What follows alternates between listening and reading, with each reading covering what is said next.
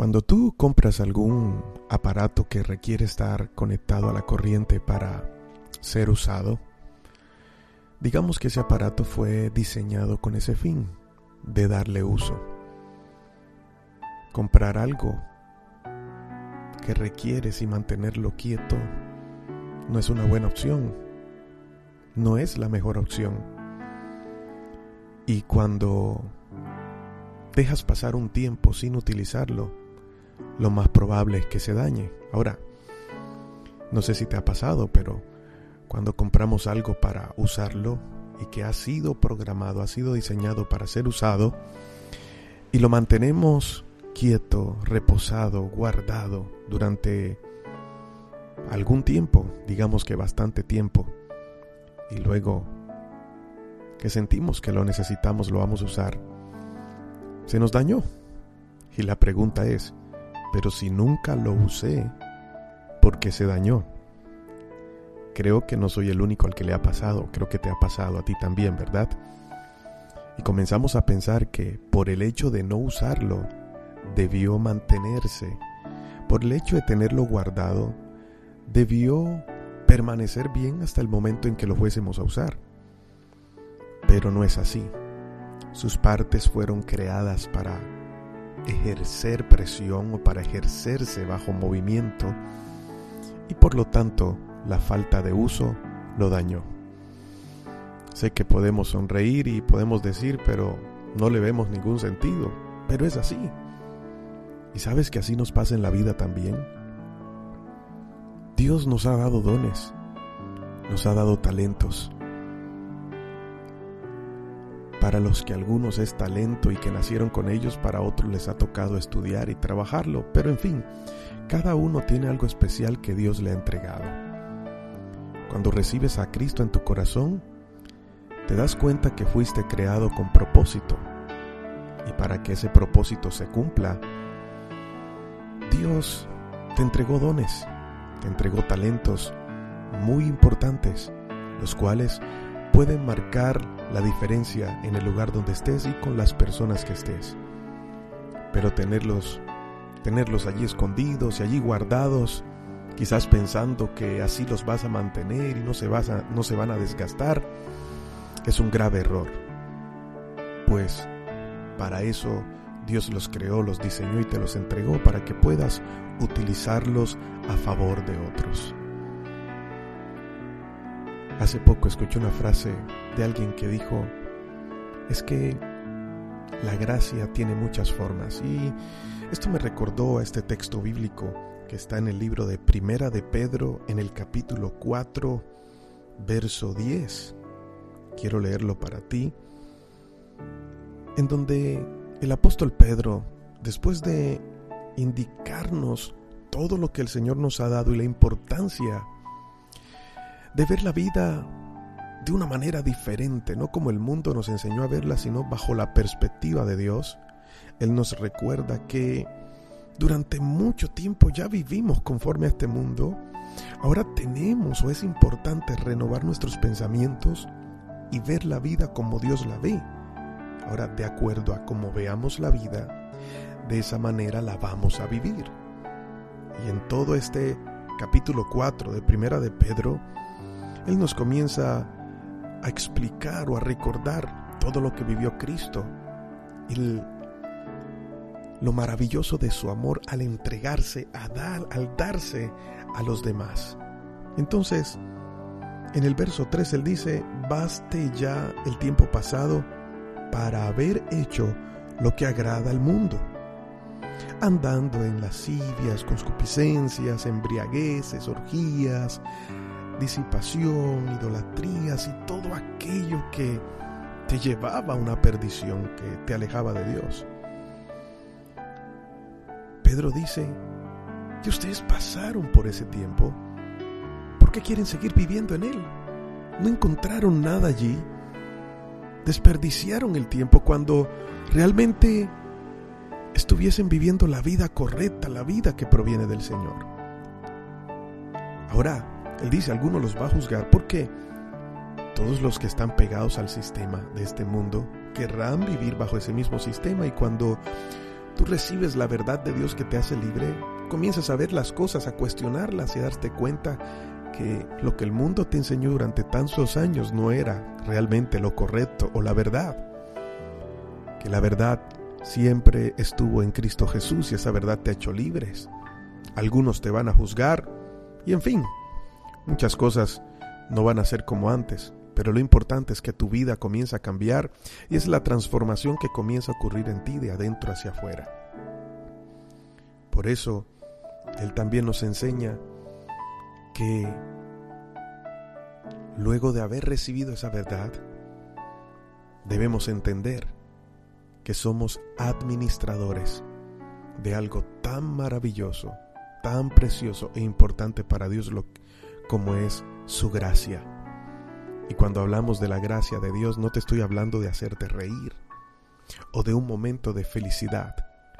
Te estoy hablando de la manifestación del poder de Dios en nosotros para que en esta vida podamos hacer lo que en nuestras fuerzas no podríamos nunca hacer.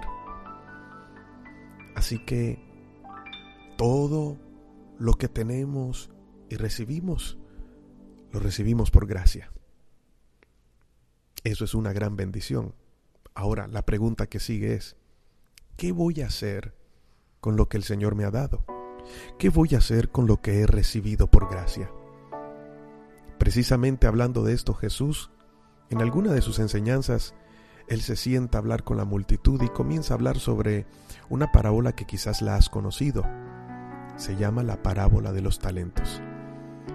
En esta parábola, Jesús se refiere a la gracia, el gift, el don dado por Dios a tres personas en las que confió en un momento determinado para que lo multiplicaran o por lo menos colocaran a producirlo.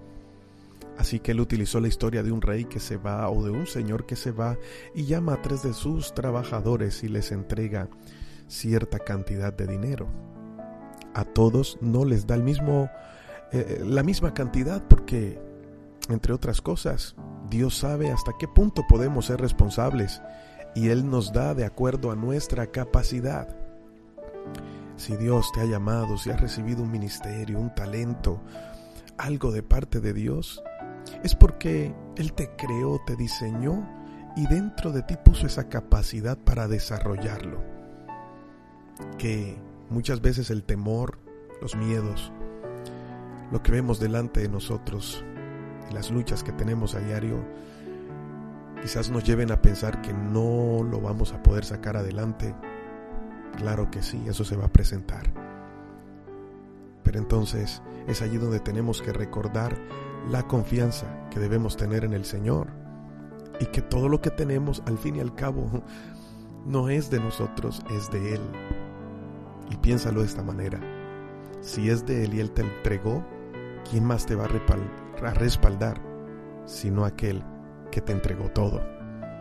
Así que este hombre se va de viaje y le entrega a estas tres personas diferente cantidad de dinero. Y les dice, espero que cuando regrese hayan hecho algo con esto. El primero, que según la Biblia recibió cinco talentos, lo multiplicó, lo puso a producir. Entendió que si le dieron el talento, entonces también tendría la capacidad para ministrarlo. Así que no se quedó con él la Biblia no especifica qué hizo, pero cuando aquel señor regresó a pedir cuentas, este hombre no le dio cinco, los mismos cinco que había recibido, le entregó diez. El otro que había recibido tres le entregó seis. Y había otro al que le había entregado uno. Ahora, el hecho de tener un solo talento no significa que era el más insignificante o el de menos importancia. Todos recibieron la misma responsabilidad. Cada uno tenía capacidades diferentes, pero el hecho de recibir, así sea uno, significa que le había sido otorgada responsabilidad y confianza. Digamos que por las muchas presiones de la vida aquel hombre pensó en que en vez de ponerlo a producir y que si lo había recibido del Señor lo iba a respaldar también, se olvidó de todo eso y se dejó llenar de temor, de miedo, y por lo tanto lo escondió. Lo enterró. Y cuando vino aquel Señor a pedir resultados, le entregó el mismo talento. La molestia de aquel Señor fue que no había entendido el mensaje ni su misión en la tierra. No había entendido la importancia de lo que se le había delegado. ¿Sabes? Cuando nos dejamos llevar por las presiones de la vida, olvidamos que el Señor nos dio la vida misma como un regalo y que con ella nos entregó dones y talentos y que a veces podemos estar en la posición de esta persona de enterrarlos o tener miedo y no ponerlos a producir. Eso le costó, porque aún lo que tenía le fue quitado. Por eso el apóstol Pedro aquí en el capítulo 4 de Primera de Pedro en el verso 10 nos dice, cada uno, según el don que ha recibido, ministrelo a otros, como buenos administradores de la multiforme gracia de Dios. Y es por eso que te dije que cuando escuché la frase, la gracia tiene muchas formas, entendí. Y me fui a este texto. Somos administradores. Un administrador no es dueño de lo que administra. Sabe que tiene que rendir informe, pero también entiende el nivel de confianza que se le ha entregado para desarrollar lo que le fue dado, muy por encima de lo que o de lo que a su alrededor piensen. Le fue entregado una responsabilidad y eso significa que recibió confianza. La Biblia dice que somos debemos ser buenos administradores, pero ¿cómo vamos a ser administradores? Tenemos que entender primero que no es de nosotros. Segundo, que lo que nos fue dado no se trata de enriquecernos o sacarle el provecho personal sino que ha sido dado por Dios para bendecir a otros, para esa palabra ministrarlo a otros significa servirlo a otros. Que de una u otra manera yo reciba recompensa, pues digamos que es un plus o es una añadidura. Pero no es esa la motivación con la que lo debemos hacer, ya que se nos ha sido una, dada una gracia de parte de Dios, es decir, una capacidad que viene de parte de Dios para poder hacer algo que los demás no podrían hacer, pero que Dios lo delegó para ti. Ahora puedes entender que hay un propósito y que en medio de las situaciones más complicadas de la vida hay una oportunidad. Dios pensó en ti. Por eso tienes vida hoy. Y mira lo que te entregó. La pregunta es, ¿te vas a dejar absorber por las dificultades de la vida? ¿Te vas a dejar absorber por las por las presiones de la vida o por lo que piensen los demás? ¿O vas a entender que Dios te diseñó con un propósito y que Él te está llamando? Y si has aceptado su llamado, tienes que recordar que Él fue el que te llamó, no el hombre. Y si te dio algo, estás capacitado para llevarlo a cabo. No lo entierres. No lo guardes. Sabes que el apóstol Pablo, a uno de sus fieles discípulos que amaba tanto, llamado Timoteo, un muchacho que decidió ser pastor desde muy joven. Uno de los consejos que le dio Pablo antes de morir, ya casi despidiéndose, le dijo, aviva el don que se te fue dado cuando oré por ti. Pablo no le dijo, guárdalo, tenlo ahí en el momento en que menos esperes va a salir, no. Pablo dijo, avívalo. Esa palabra avivar significa ponlo en práctica. No lo dejes escondido. Pues para eso te lo entregó el Señor. Así que, si no ejercitas lo que el Señor te dio, se te va a olvidar. Va a quedar allí. Y quizás otros iba a aprovechar lo que el Señor te entregó. Pregúntate si Dios te lo dio. Algo colocó en ti. Así que tienes su llamado y tienes la responsabilidad de, la responsabilidad de hacerlo y tienes su respaldo. Hoy te estoy hablando a ti. Aviva lo que el Señor te entregó y si en algún momento dijiste que se me fue la inspiración me cargué tanto que ya siento no poder, hoy te animo a que saques fuerza de Dios. Haz de Dios tu fuente principal de vida.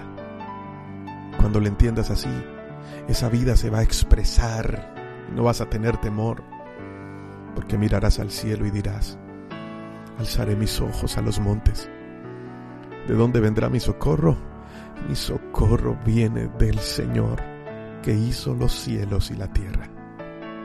Así que, mi amado amigo, hay esperanza. No retrocedas, no mires atrás. Hoy hay una nueva oportunidad. No te invito a que confíes en lo que Dios te dio. Confía en el Señor que fue el que te lo dio.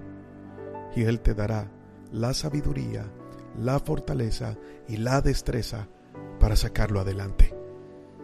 Padre, te doy gracias por tu palabra. Gracias Señor porque tus bendiciones son nuevas cada día y tú eres el que nos sostienes.